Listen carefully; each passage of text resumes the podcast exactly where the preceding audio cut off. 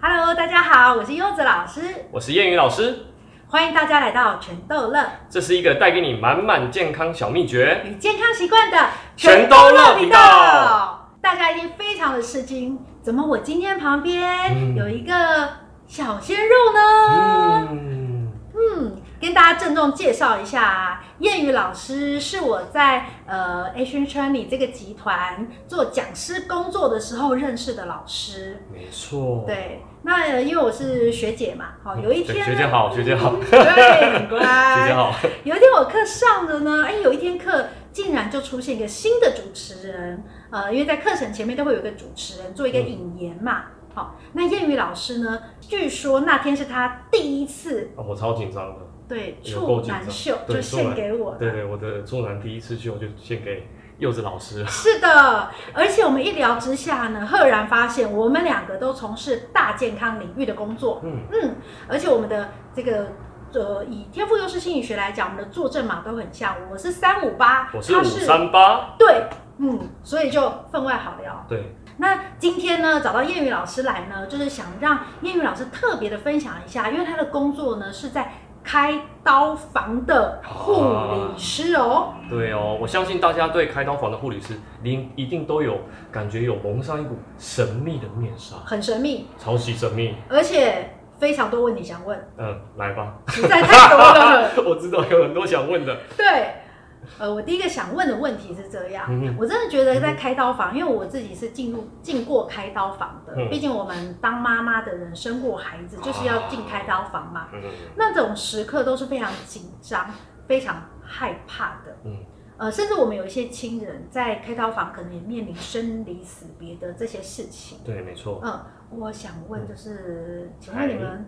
问吧。对你们哎护理师都怎么调试这件事怎？么调试哦？嗯呃，在这里我想跟各位分享一个小秘密。嗯其实，在开刀房啊，我们比较少会在开刀的过程中，就是让病人面临到可能即将生离死别的状况。哦通常医生在评估要开这个刀的时候，嗯通常急诊的医师就会评估，哎、这个刀可能他这个病人状况可能不是很好。嗯啊，因为基本上外科的医生啊，他在开刀的时候，他其实也会评估，因为毕竟他面对的是一个生命嘛，嗯，对吧？所以在面对一个生命的时候，他发现病人的状况其实很差。嗯，那他评估完，他可能这一刀划下去，可能病人会在刀台上就我们讲的叫 die on table，叫做嗝屁在刀台上。所以这其实对外科医生是很受伤的。了解，所以他也会做一些避免他自己很受伤的评估，是吗？对对对对哦，因为有些因为有些医生他会比较崇尚叫，嗯，其实病人的状况来的时候，因为很多会来开刀，当然有很多种状况啦，嗯有相对不危急的，有相对不危急的。那相对不危急的就是一般的常规刀嗯哦，一般的常规刀。那再来，如果像是很危急的病人的话，他就会在急诊评估，如果可以开刀就上来开，如果不能开刀，有些医生就会去评估他到底适不适合来开刀，了解，嗯就是每一台刀都是经过医生专业评估，一定要。了解了对解。对对对嗯呃，如果这个开刀可以治愈或者是改善的几率其实太低的话，其实医生会建议他就不要开了。对对对嗯对对对。哦，对用可能找一些其他的方式取代。对，用找一些其他的方式取代，或者是假设他来的时候，有的有的家人呢，啊他会想说，医生，我真的很想要救我的家人，可不可以麻烦你一定要开？但这个时候医生就会跟他说清楚、讲明白，了解了对解对，，这个都会先事先跟病人、病人的家属调试，因为其实很相对危急的病人啊，有时候意识都不太清楚了，所以他也没办法为自己做决定，嗯是所以这个时候决定的就是家人。是是是。所以这个也是我们护理常常在医疗界常常面临到的护理困境哦。对哦，对对对，了解。嗯呃，所以这么说来，其实我们以为在手术室很常碰到生离死别的状况，对嗯对但是那其实就是我们自己以为的状对况。对对通常事实上对对医生会有评估啦。对，医生会有评估嗯，因为比较常遇到生离死别，通常在加护病房。啊、这样子啊，加护病房，对对，好因为懂就是病情很严重了嘛。是那有时候我们能力所及，我们尽量的去医治病人。我们我相信每一位医师一定都会把病人当做是自己的家人在照顾。是在是医是，治医者父母医心，者父母心嗯，护理师也是一定一样的。嗯而我们在第一线呢，我们一定希望能治愈这个病人。对，对，所以在加护病房比较常遇到嗯，或者是在一般病房，我反而觉得比在开刀房常遇到。哦，这样子啊，对哦，哇塞，这这今天听到这个，跟我们一般人以为的 对，真的很不一样。嗯，好，那没错，接下来有很多问题，来吧，来再过来就是开刀房的护理师啊，会不会不喜欢下厨？啊，尤其是碰到生肉的问题，会不会想到说我在开刀房的这些画面，这样一刀割下去，哦，这个肉，这个血，呃，让我们食欲不振是吗？对对对想问这个？对对对，会不会会不会？呃，我我先讲我的例子好了，嗯，因为我本人呢、啊，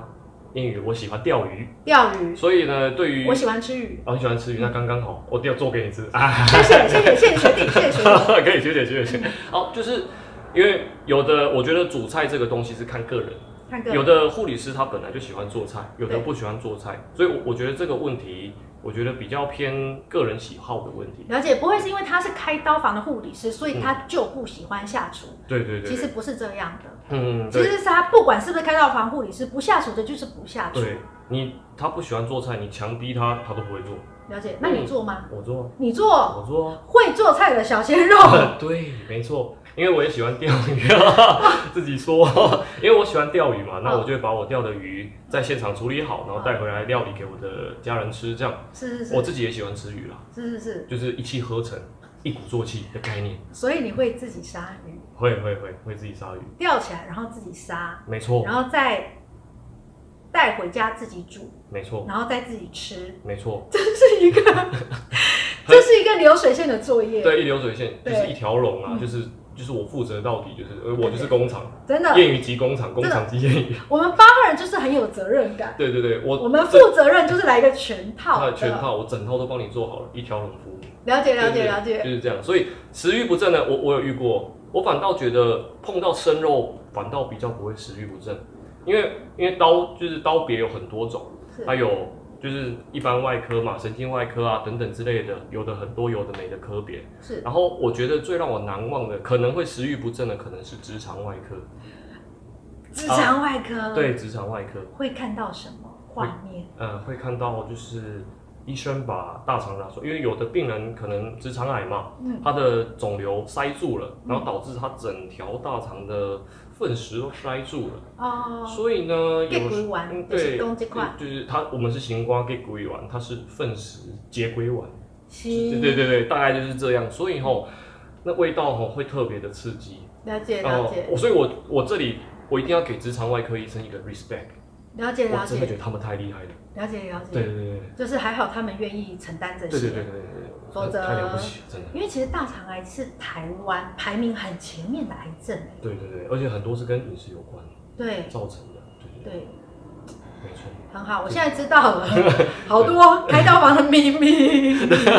没错没好错，，那接下来呢？你有没有在开刀房遇见过？因为我们其实看过那种电视剧情啊，嗯他就会说在开刀房啊，就是患者会灵魂出窍，或者是他伏在开刀房的上面，看着下面正在被开刀的自己的那种画面，你知道吗？电视电影都出现过这样的剧情。嗯，那你有碰过类似的状况？比如说你你看到或是感觉到好像他灵魂出窍了这样子的，嗯，灵魂出窍的状况这样，对对对，或是你们有没有其他的，就是一起工作的医生或护理师，他其实是呃在这方面有特别看得到的，然后甚至会在工作当中就是发生一些什么特别的小故事吗？毕竟呢，我在开刀房啊，也只待了五年的时间五了，年，对啊，要以五年的时间，要跟可能十年、十五年、二十年的护理前辈们，嗯我可能还是小菜一碟。了解了对，解。所以我遇到的东西还不够多。我相信可能前辈们有遇到啦，但真我的真的没遇到。好哦，好。那其实有很多的，讲到刚才讲到电视电影啊，嗯那有很多电视电影啊，它会演出，嗯哼哼就是诶开着开着，然后可能某个剪刀或是某个缝合的东西，嗯就放在病患的身体里，啊忘了拿出来，嗯就把它缝合好了。嗯嗯，你有遇过或是听说过这种小道消息啊，吗？小道消息是不是？对，呃，我在这边可以跟大家分享一下我们开刀房的大概简单的作业流程啊。嗯，我们在我们准备开刀的时候，病人躺下去，麻醉完之后，嗯，我们会先消毒嘛，消毒完之后医生上来，嗯上来之后我们会进行一个 time out，就是互相确请问医生从哪里上来？医生从下面刷手腕上来，戴着手套，就像我们一般电视说就是这样子，然哦，后有人会帮他穿衣服、戴手套，那这样进来，哦就是你们电视上看到的那个样子一。样但是呢，电视上哦有一些错误的资讯，我要先跟各位讲，他他手不会抬这么高，哦哦，那它会踩到哪？在这里，我哦们的只有无这菌里区只有这里，只有这里哎对，所以在这边跟各位稍微简单不的，是这里哎没有在这里，这里已经不是无菌了，好你手抬到这里你会被血检报，哦，好好好，只能这里哦， 这里这里。好好好就是胸部前面这边好哦，这边才是我们标准的无菌区哦哦，所以他你看到那个演到这里的那个哦乱演演乱演，很好。对对对对，这是先跟各位没讲，没问题，只要是有做影视工作的，都欢迎你分享这个影片给他。对对对对，好，手这不能样他抬到们这里，对越来越有知识之后，就会演对位置，对演对好位置就。会越看越专业了。哎，越来越专业，这样好，然后再来，我们医生上去之后互相确认之后，我们会跟医生会跟麻醉科确认，然后麻醉科会跟我们下面的流动学姐确认，嗯是确认完之后，我们流的动学姐是什么？就是会有一个没有在刀台上的要帮忙跑东西的，哦拆东西嘛，不可能好全部全部挤在上面啊，一定要有人帮忙拆东我西。脑里是有很多学姐在流动，呃，这里也跟各位讲一下，其实开刀房是一个团队合作的地方， 是然后我 team 们 work，对 team work，它会有麻醉科医生、嗯，麻醉科护士、是刷手护士、刷手流动护士，流动，然后还有医生。然好，后还有一个那个协助的刀刀助，嗯这样子大概至少有六个人，对，然后可能还有实习医生、嗯或者是那个住院医师，大概七八个，了解所以很多人会在那一间房间里面。那你平常是在哪个岗位上呢？我现在是刀助，刀助就，是站在摇滚区，就是医生哇站我对面这样，我就是帮忙拉钩这样，就是海景第一排。了解了解嗯了对对对解，对拉钩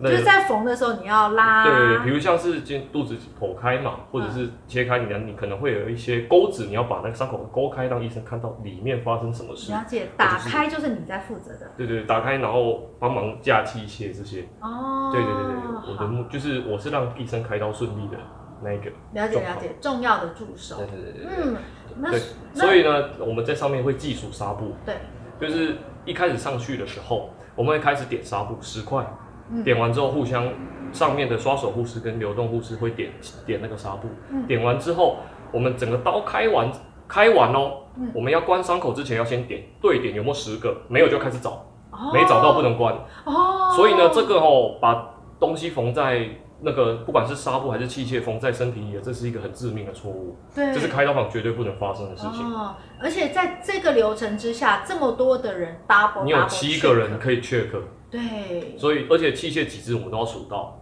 了解，就可能一个包盘七十只器械，就是七十只上去，七70十只下来哦，哦，然后十个纱布就是十个纱布上来，十个纱布纱布下来会，不会等你们数完，那伤口都风干了？ 不会不会，我们速度蛮快的。哦，因为就是很专对业，对嗯跟这些东西都很熟了，对，对对，所以这个因为基本上只要遇过这个一次，医院就是有医纠了啦。了解，所以医院也会尽可能、尽全力的让这种事情不要发生。嗯，所以我们目前还没有遇过这样的事情。了解，所以大家不用再担心了，对对对对有一些可能是在很古时候发生的事情，古老老的时候， 真的古老老的时候，对我们现在呢医院都很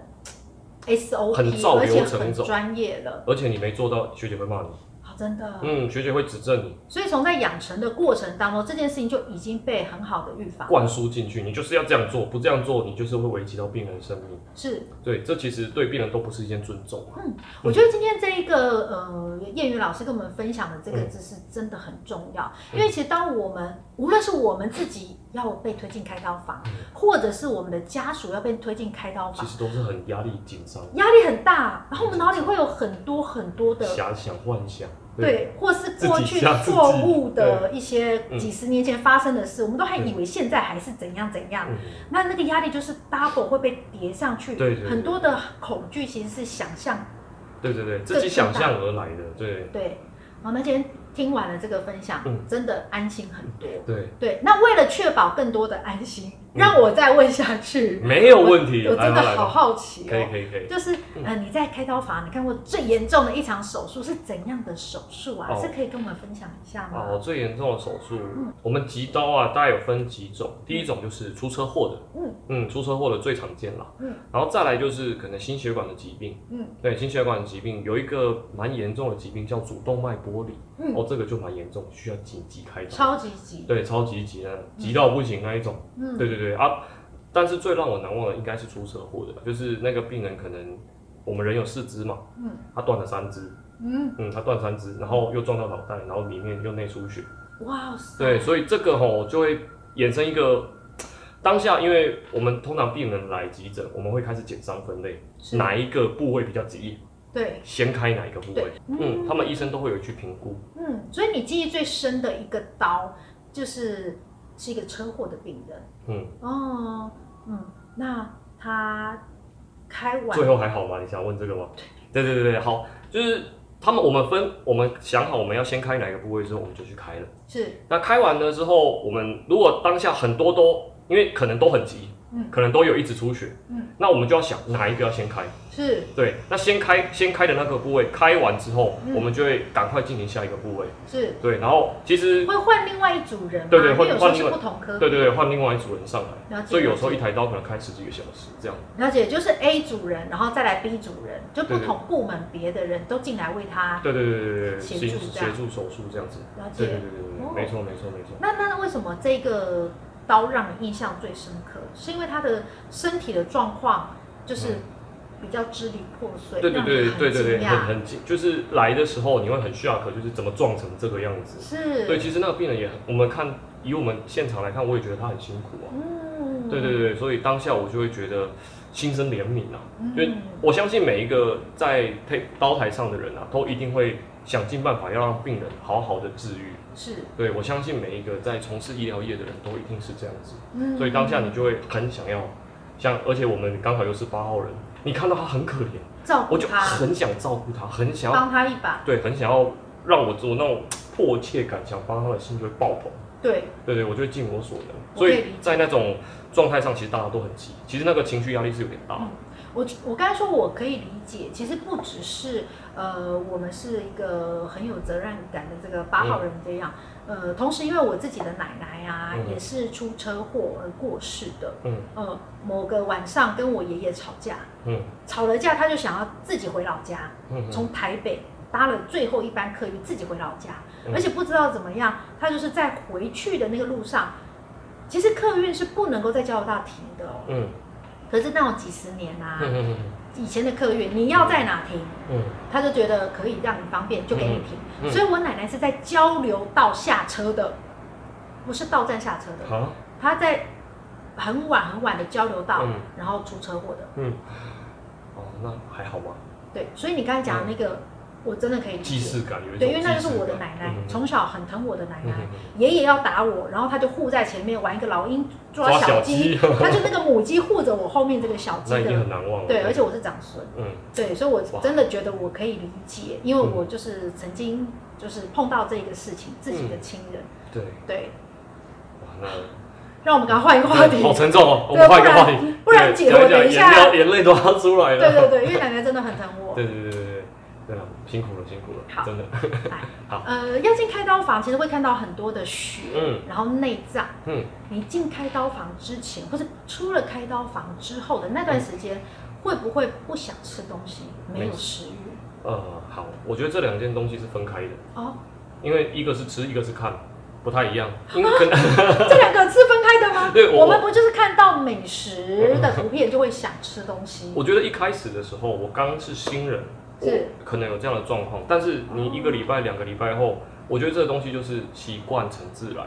自你然看习惯了。好哦那，因为时间到了还是要吃饭嘛，了解。对，而且开刀房它的温度都比较低，都哦十九度，哦，温度低其实会刺激食所以欲。吃鸡食欲对嗯就会很容易饿，对嗯所以时间到了你就会肚子咕咕开始叫，然后就会开始有人劝举你去吃饭这样。真的。嗯对我这边补充一个也是健康小秘诀，哦嗯，呃，温度低会特别想要吃饭，除了在冬天你会有感觉以外，嗯然后有一种运动叫做游泳，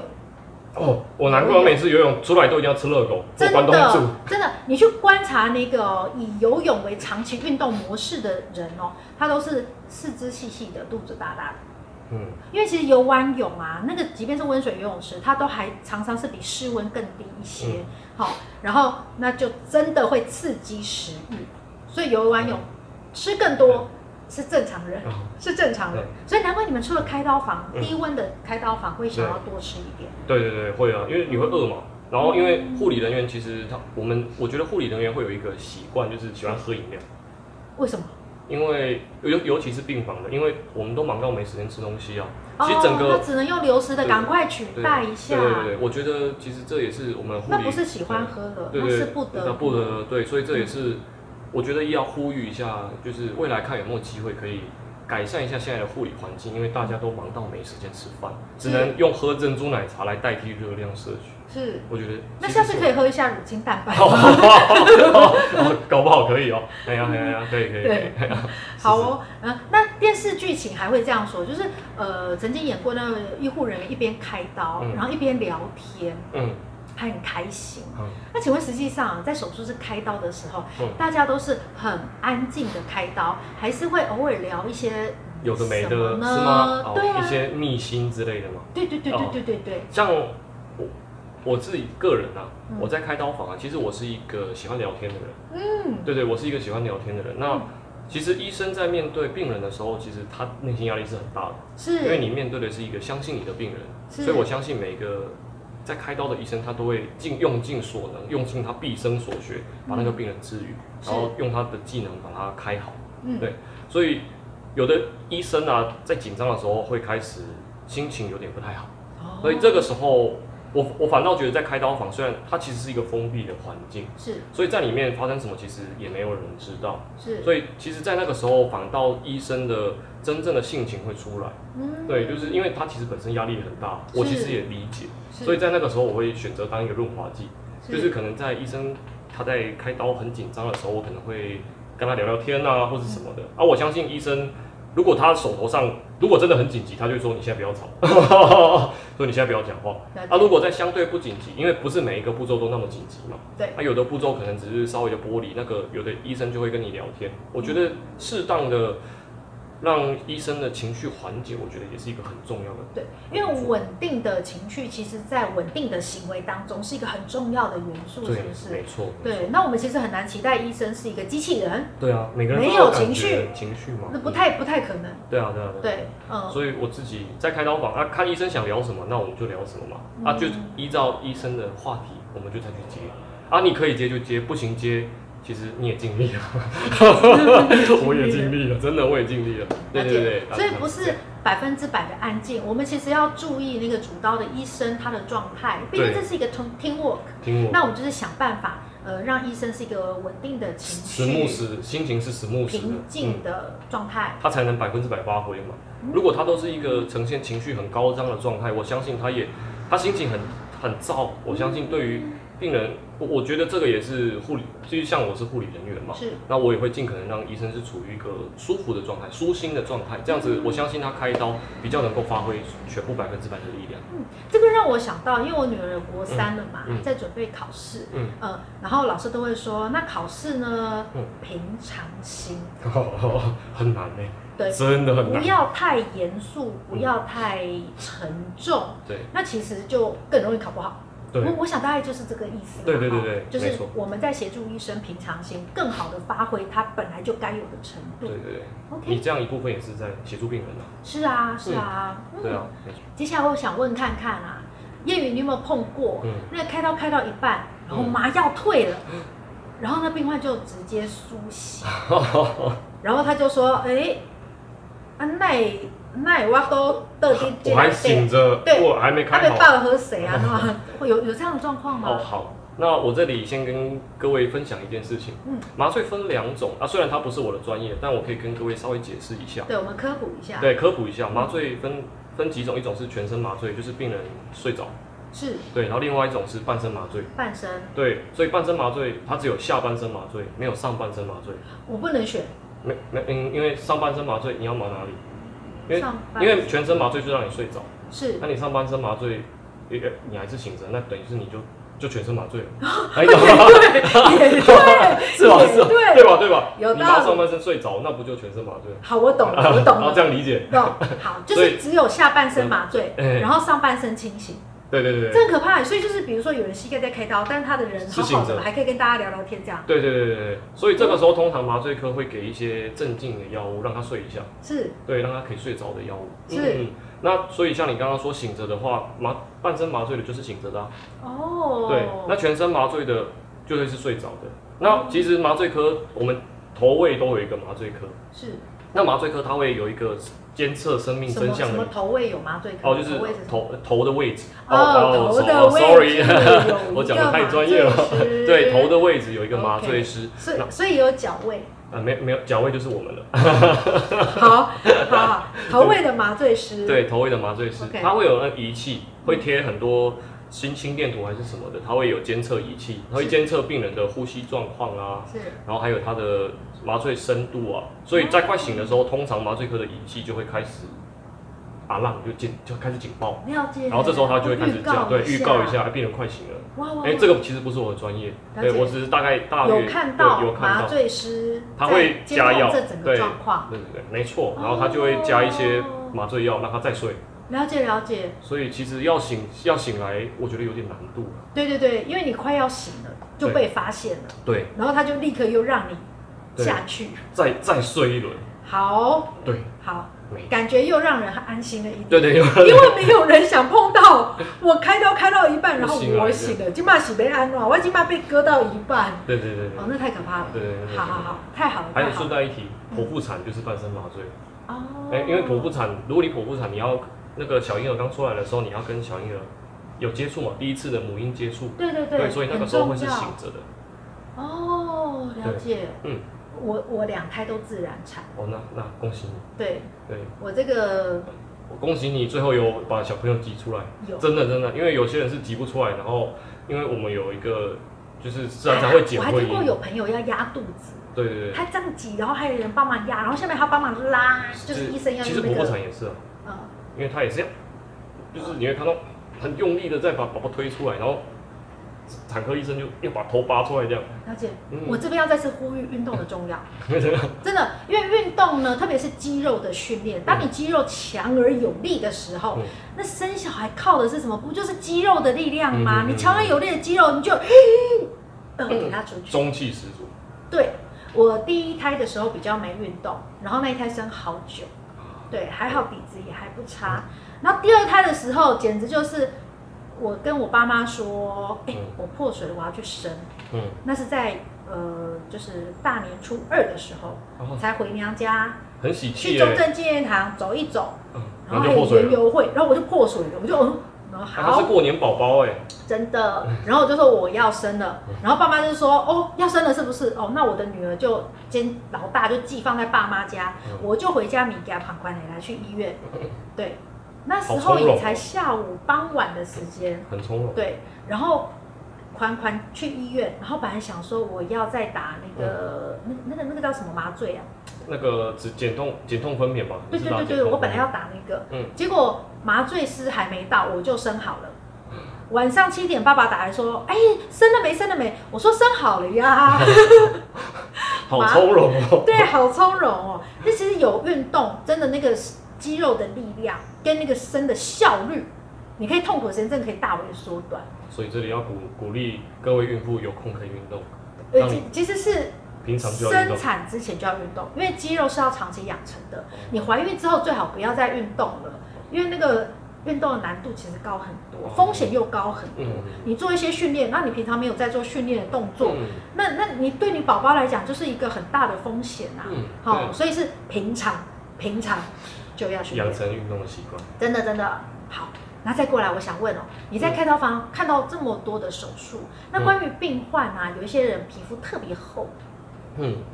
有一些特别薄，嗯。请问这个下刀的顺利程度有没有影响啊？哦，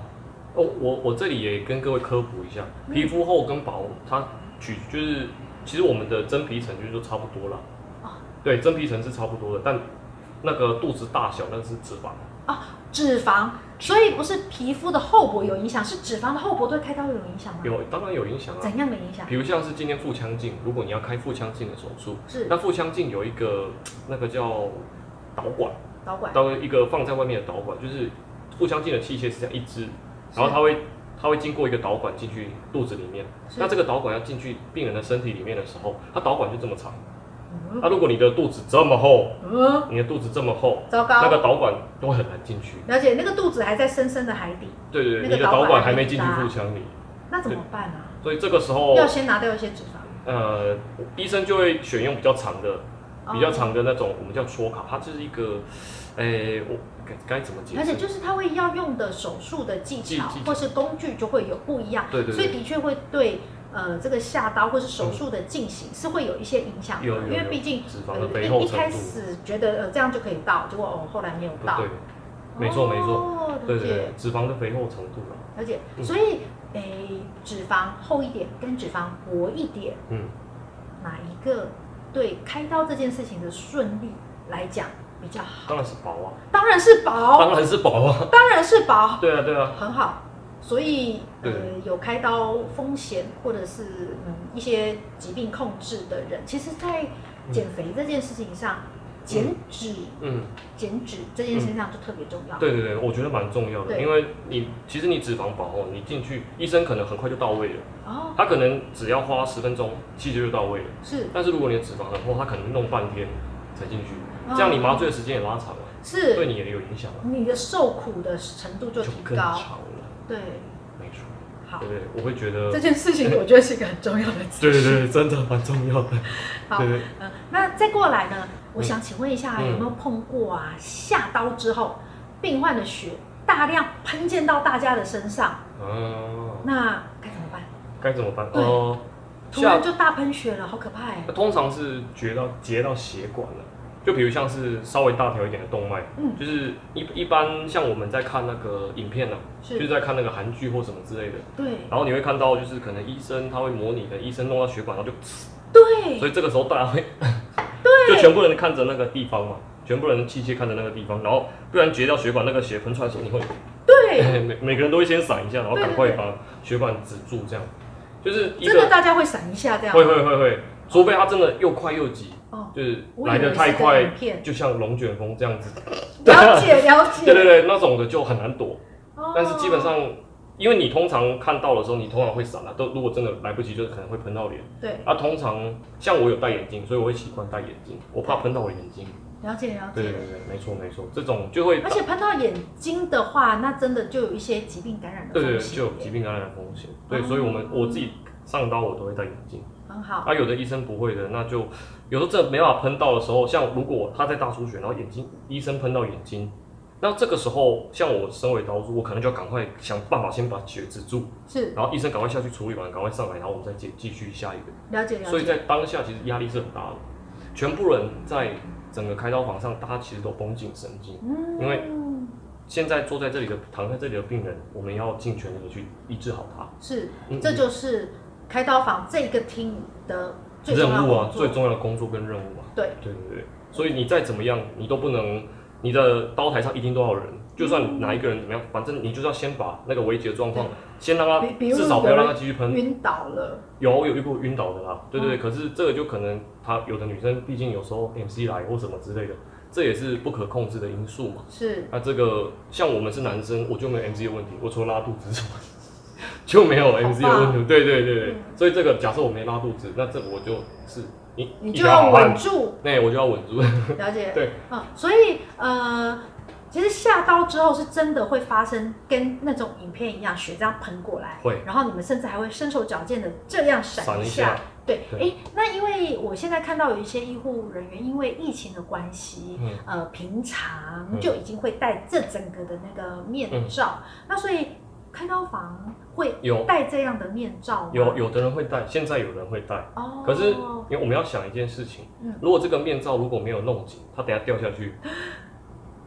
那更糟糕，那更糟糕。所以这个时候通常会选择戴那种护目镜，哦，或者是比我较有看过紧实的那一种，就是是面罩，不会就戴我们一般防疫的面罩，因为防疫的面罩有的是弹力带的或什么的，那个哦就束带的，它就如果它掉下去怎么办？了解了解，而且因为开刀房它它不能有落尘嘛，因为你不知道它到底是干净不干净，上面有没有灰尘，哦，了解了对不解，对？所以它那个灰尘掉掉下去，它不是无菌的啊、哦，嗯，它造成病人感染怎么办？哦，而且那个面罩是一个大面积的，对对对你要让它是足够的无菌，其实是对对对嗯对要注意的细节还蛮多的。对对对对，这因个为你要你要顾虑的东西太多，所以有的会戴护目镜，你就这样戴着，了解然后就是这边可能粘胶带或什么之类的，让它不要有掉下去的情况。了解了解嗯，嗯，对，粘胶带，遵守无菌，我们会遵守无菌，就是任何可能会掉到病人身上的东西，我们要避免。了解，所以其实呃，即便被血喷到，这个风险是存在的，甚嗯至、呃，因为呃这个血液有一些疾病的问题的感染，嗯可是也并不是说哦，呃护理人员包越多嗯越好，不是。其实呃在开刀房是有一些准则，它是有排序的，比如有有说有像刚刚提到的无菌这件事情，就很重要它就是要排在更前面的它地是方。第一顺位，了解了解，嗯，它是第一顺位，哦就是你怎么样都不能不是无菌，对，就是不要挑，不能挑战的就这一个。对不对啊？当然还有很多啦，就因为无菌它是一个概念嗯，可是它有很多的规规定存在，是就是我们要遵守这一整个无菌原则，了解，然后他才能够尽可能的，其实本来就没有百分之百无菌，嗯呃然后但是尽可能的降低，对对对，降低所有可能会造成它会有非无菌的状况产生的各种因素都要排除，了解，嗯，不能留长头发，呃，可以留长头发，但是你要绑包好起来，，包好，包好，对对对，没错，也有留长头发飘逸的医生啊，对，但是他进开刀房就是包好，，对，要包好包满，了解了解，哇，没错，嗯，好，那这样子我们在这个资讯上呢，大家就可以不用太担心哦，就是帮你开刀的嗯。医生或是护理人员，嗯没有像在开刀房外面那些护理人员戴着这样的面罩，嗯就是他们没有呃比较注意呃什么什么的这个什因么为他互相感染风险，不是哦，不是哦，哈、其实开刀房呃都是有一些准则的，在他们的专业之下，嗯呃他们会做正确的判断，嗯嗯没错，而且在外面的他其实要防的是飞沫啊，哦，啊，病人都都麻醉了，他怎么会有飞沫的问题？除了 喷，对你讲的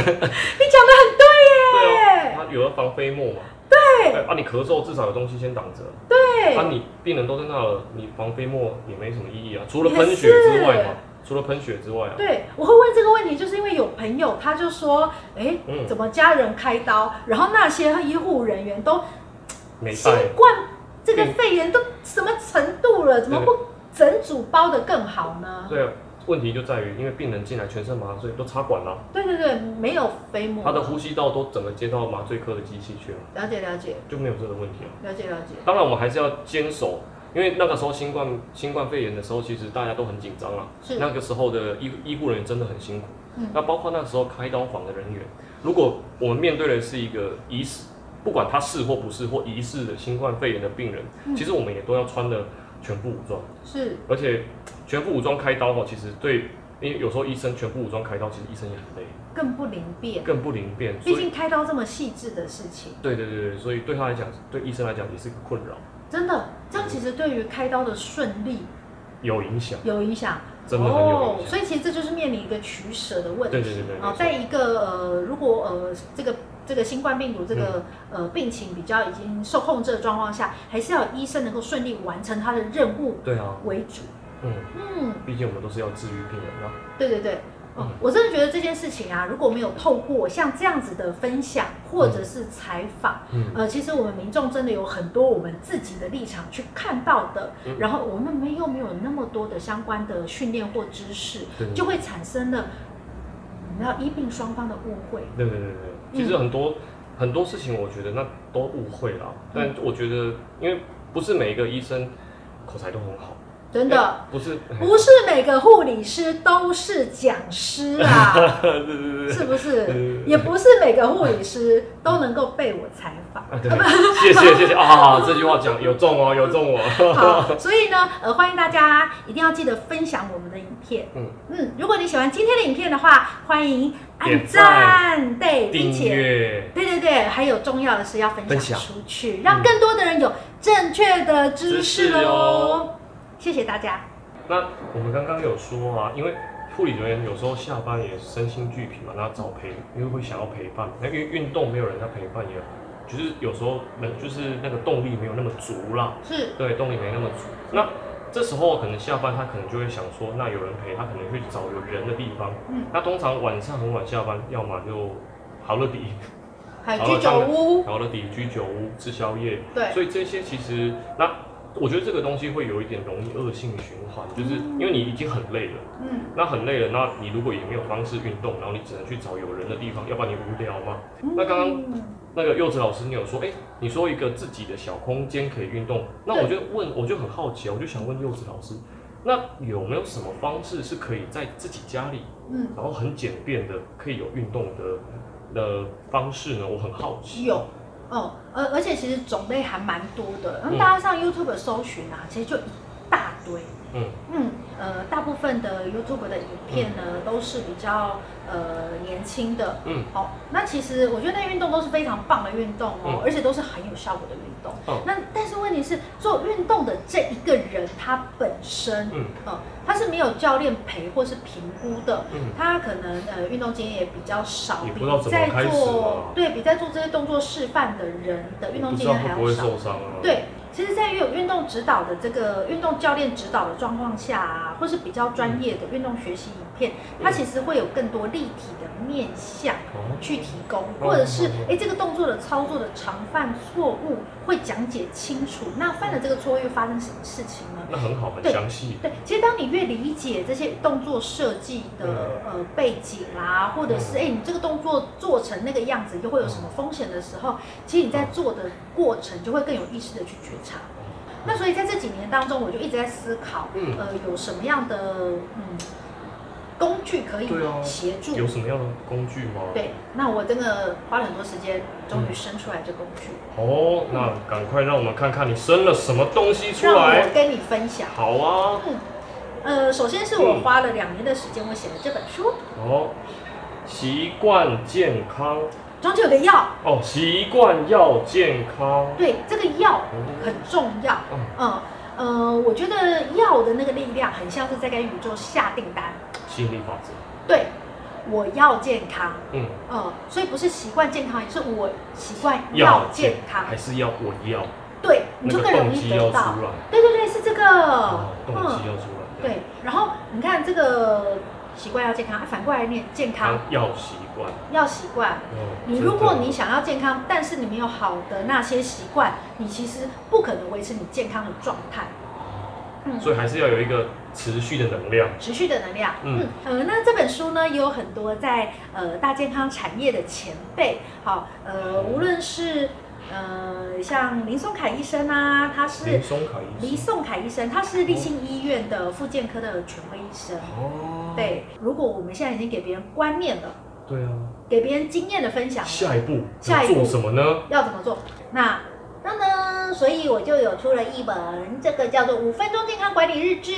这是习惯要健康的练习本。哦，有对练习的，所以是练习这两本是在一起搭配的吗？对，所以你有观念嗯，之后，有你工要具。练习养成，好，对，那这就是一个很好的工具。呃，这个其实也是有这个心理学方面的因素哦。嗯当你在落成文字的时候，特别是你写的文字，不是 A P P 里面的一个打字出来的字，甚至你用哦口、口语，其实现在也可以打字了嘛。写出来可视化吗？写出来是一件非常重要的事情，在心理学上，这是有疗愈成分，同时它让你的意念更有可能成真，因为那种视觉化哦跟你自己一笔一画那个书写的那个手感而累积的记录，这件事情会更容易让你成功，所以我才要出这本书，真的、啊。对，是一个练习本。好、所以那光是这样呢，其实还不够充足，因为我觉得环境大于个人意志，嗯，真的。如果你旁边都是一些嗯朋友带你去居酒屋，一个礼拜三次居酒屋，嗯哼，其实你很难受吧？哦，很难受。对，所以其实打造一个健康的小环境很重要。像我如果啊，像我可能看书，因为我其实喜欢动，你喜欢动，哎、我喜欢动，所以我看书，因为我本身看书可能会看到，就是有没有什么东西让我可以动的，还是什么物品有辅助我有我这个健身房都开这么多年了，啊？动绝对是一个重要的事情。嗯，嗯，所以呢，我就呃也设计了哦一组弹力带，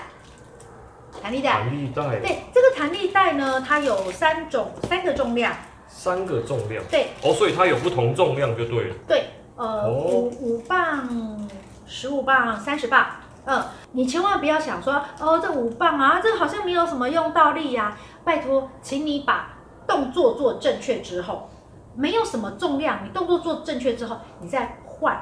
然后如果还可以，你再换。其实动作正确才是根本。原来如此，对我很注重循序渐进。然后，呃，这一组弹力带之外呢，噔噔，我觉得吃也很重要。对啊，吃很重要有，听过三分靠运动，七分靠饮食吗？有有有有听有，过哈，很多学员很认真运动，嗯，可是成果不好，甚至更胖。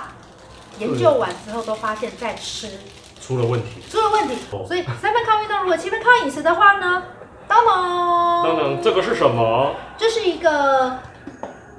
二一一的细胶折叠餐盒。二一一细胶折叠餐盒，等等，有一位很有名的医生，减肥嗯医生，他叫宋燕人医师。宋燕人医师嗯，他从哈佛健康餐盘，然后做了一个呃改良的概念，就是二一一。二一一这个概念就是这一格呢是吃蔬菜的，哦，这么大格吃蔬菜，对，这么大格。大肠癌是台湾很前几名的癌症，真的，台湾没人错其实没错，真的很真多的。蔬菜吃不够。哦，哦，然后再来这一个是吃碳水化合物，那最好是比如说像呃呃五谷饭啊，或者是一些呃地瓜啦，嗯嗯哦嗯，最好不要吃精致的白饭、白面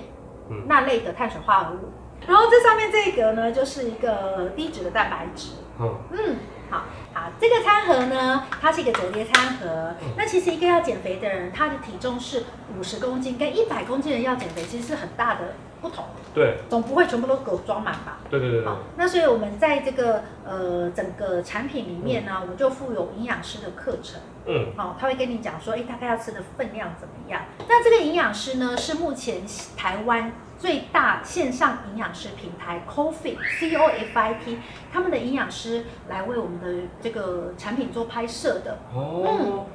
然后呃，在这整个产品里面呢、啊我们有附有一个这个呃认证卡，线上课程认证卡。哦，啊，这个认证卡、啊，你这个依照指示登录了、注册好了之后呢，你会取得三个课程。三个课程，对，第一个线上课程呢，哦就是我会讲健康资讯全精华，我会把刚刚的这些书你说啦这、个书，日志啦、哎，弹力带啦、哦弹力带餐盒 啦，真的。这些东西，对我都会把它餐盒做一个呃重点的介绍，让你可以重点在的介绍最短的时间内就收集好这些健康资讯。哦，